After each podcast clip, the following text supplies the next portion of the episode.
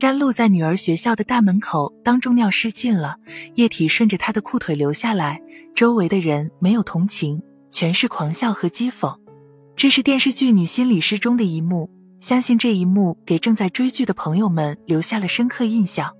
即便是没有追剧的朋友，也可能在某些短视频网站刷到过这个片段。一部热播剧让一个群体再次得到全社会的关注。张瑶饰演的詹露一出场就引发了所有女性观众的共鸣。这个时刻处在焦虑情绪中，连看个病都没有时间的中年妇女，简直就是现实生活中所有已婚妇女的缩影。当众尿失禁这种折磨，只是詹露生完二孩后众多困难中的一小关。相比当众尿失禁这样的身体失控，她最大的问题来自心理。有一个疯狂的想法正在他脑海中生根发芽，他生活中的所有不幸和失控都来自于他刚刚生完的这个二胎儿子。如果能让这个孩子在世界上消失，那么他的麻烦就会消失。常言道虎毒不食子，人们不理解为什么一个母亲想要伤害自己拿命生出来的孩子。面对产后妈妈们的心理变化和崩溃瞬间，有些老公和婆婆会认为哪有什么产后抑郁。都是矫情，真相真的如此吗？产后抑郁绝对不是矫情。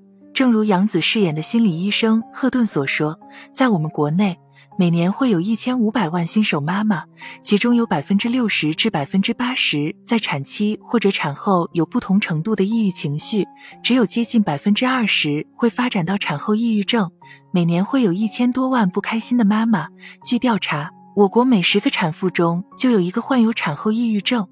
近年来，因产后抑郁而引发的悲剧时有发生，就连很多明星也都自曝曾患有产后抑郁。当生完宝宝后出现这些症状，一定要警惕产后抑郁的发生。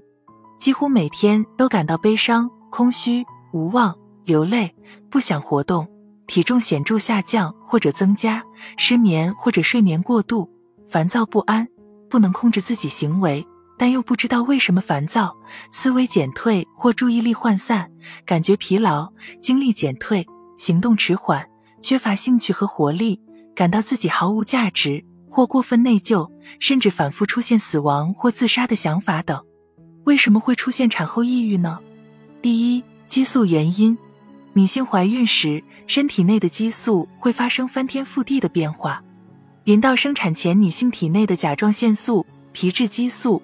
黄体酮、雌激素会有不同程度的增高，胎盘类固醇也将会达到最高值。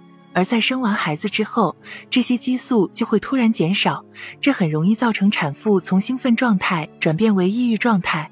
第二，遗传原因，这也是产后抑郁的一个重要原因。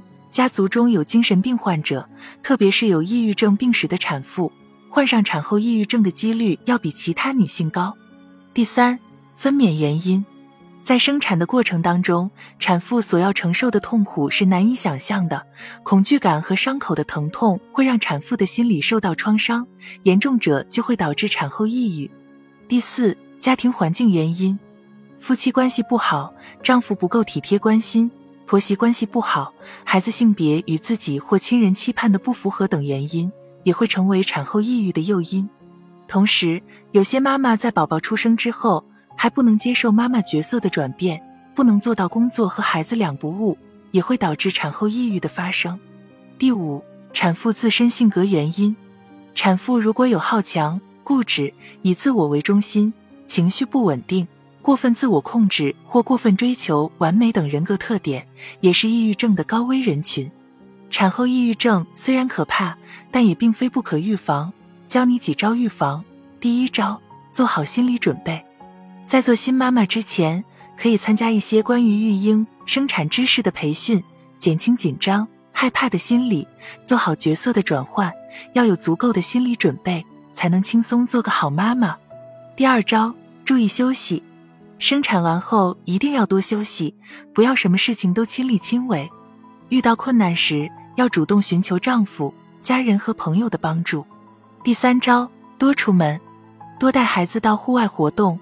逛逛公园，散散步，呼吸新鲜的空气，感受温暖的阳光。